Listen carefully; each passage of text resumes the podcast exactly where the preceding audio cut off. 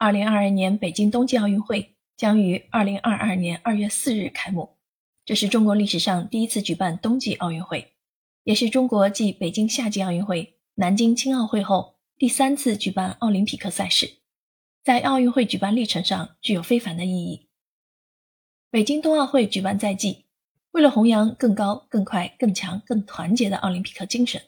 由电子工业出版社旗下艺术品牌有意推出《荣耀之路》。镜头里的奥林匹克一书，该书从1896年现代奥运举办之年开始，在珍贵的胶片档案中精选350多张照片，通过影像的方式一起重温那些难忘的场景、感人的瞬间，可谓是一部用视觉书写的奥林匹克简史。该书从北京获得2022年冬奥会、冬残奥会主办权时便开始策划，编辑团队从珍贵的历史影像档案中。精选三百五十多张照片，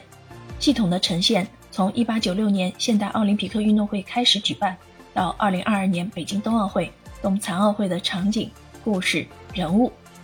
很多照片是第一次公开发布，难得一见。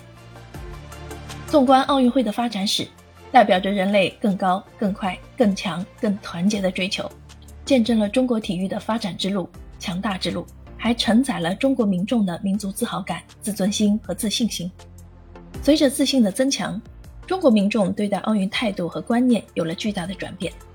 不单单只关注奖牌和荣誉，而是更加关注背后的故事，那些直达心灵的瞬间。奥运会让我们感动的不仅仅是奖牌和荣誉，还有奖牌和喜悦之外的故事。在这本书中，你可以看到。拔河在早年居然是奥运会项目，双人、三人跳水也是早年项目。早年间的举重分为单手和双手，冰壶比赛是在冰冻的湖面上进行的。我们不仅关注冠军，还关注其他参赛者，比如有来自欠发达国家的运动员第一次参赛，全场都在等着他完成比赛；也有由父亲搀扶着、陪伴着走到终点的田径运动员。几位老将给我们留下深刻的印象，他们都是多次参赛的元老，比如中国的射击运动员王义夫，还有为了给孩子治病八次参加奥运会，在东京奥运会上赢得全场体操运动员争相合影的邱妈。二零二一年，四十六岁的丘索维金娜完成了她的第八次奥运征途。我们关注离别，也许是赛场上的离别。也可能是人生的永别，而奥运成为了我们怀念他们的记忆载体。刘翔的巅峰和离场，奥运赛场上科比布莱恩特的深情亲吻，林丹和李宗伟的拥抱，这些影像本来仅仅是新闻照片，但由于时间维度的加入和沉淀，变得有力，罩上了一层难以抹去的感性，也给我们厚重的情感共鸣。这本书也是中国的奥运历程见证者。收录了很多精彩瞬间。新中国在一九八四年重返奥运会大家庭，在第二十三届洛杉矶奥运会上取得了辉煌的成绩。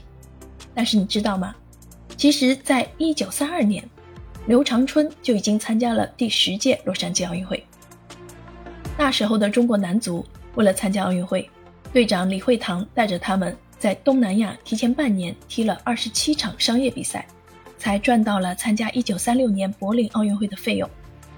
这支队伍的奉献和努力，以及渴望与西方强队学习的精神，到今天都值得称颂。鲜有人知的是，曾有一位中国人出现在1908年伦敦奥运会的观众席上，他就是中国知名教育家，时任南开大学校长张伯苓先生。1908年，在欧洲进行教育考察的张伯苓向中国体育界提出了奥运三问。什么时候中国能派出一位运动员去参加奥运会？什么时候中国能组建一支代表队去参加奥运会？什么时候能让奥运会来到中国举办？奥林匹克的种子就是这样在救亡图存、民族复兴的土壤中播下。一个世纪之后的2008，中国在北京成功举办了夏季奥运会。2022年，北京又举办冬奥会。中国人的体育精神一直在延续。